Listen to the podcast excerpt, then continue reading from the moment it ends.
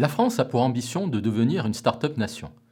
Le développement de la société entrepreneuriale est un phénomène qui s'observe sur tous les continents depuis une trentaine d'années. Le rôle joué par les PME en termes d'innovation et d'emploi a été souligné dès les années 70. En parallèle à cette dynamique entrepreneuriale, la recherche dans ce domaine s'est intensifiée avec des avancées majeures. Quels sont les fondements de la connaissance produite en entrepreneuriat et PME et quelles sont les tendances? Cet ouvrage permet ainsi de comprendre l'évolution de cette discipline qui est aujourd'hui rattachée aux sciences de gestion et qui s'inscrit plus largement dans le champ des sciences sociales.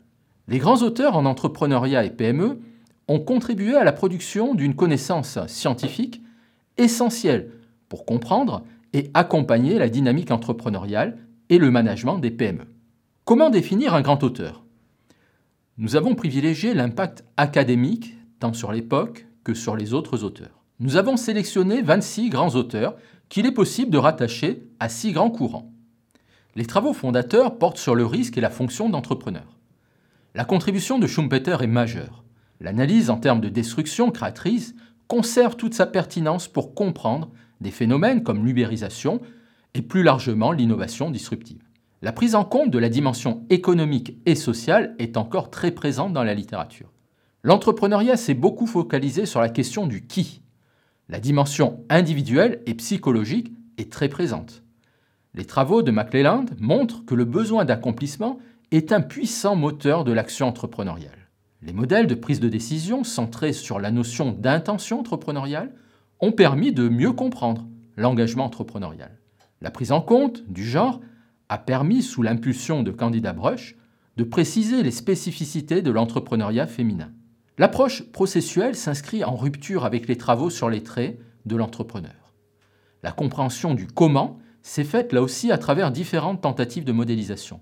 William Gartner a remis en question les approches en termes de traits en invitant à retenir une lecture processuelle de l'entrepreneuriat. La rupture majeure s'est faite avec Shane et Venkataraman qui ont proposé de placer l'opportunité au cœur du processus entrepreneurial.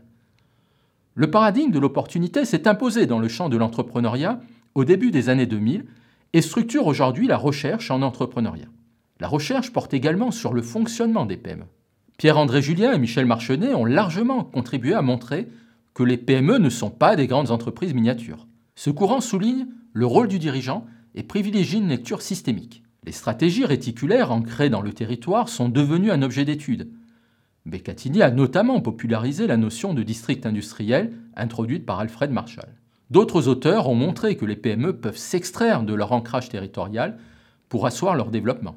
Oviat et McDougall ont contribué à l'émergence d'un nouveau courant portant sur l'internationalisation rapide et précoce des jeunes entreprises qualifiées de Born Global. Le dernier courant se situe à la frontière entre entrepreneuriat et stratégie.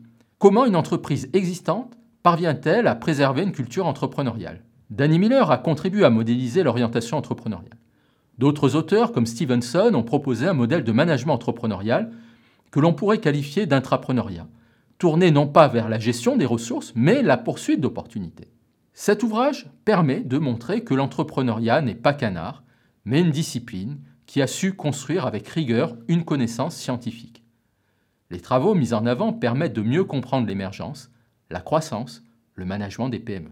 Le retour sur des travaux fondateurs comme ceux de Schumpeter met en lumière les fondements théoriques, voire idéologiques de la société entrepreneuriale. Les implications managériales peuvent être appréciées en fonction des attentes des différents membres de l'écosystème entrepreneurial.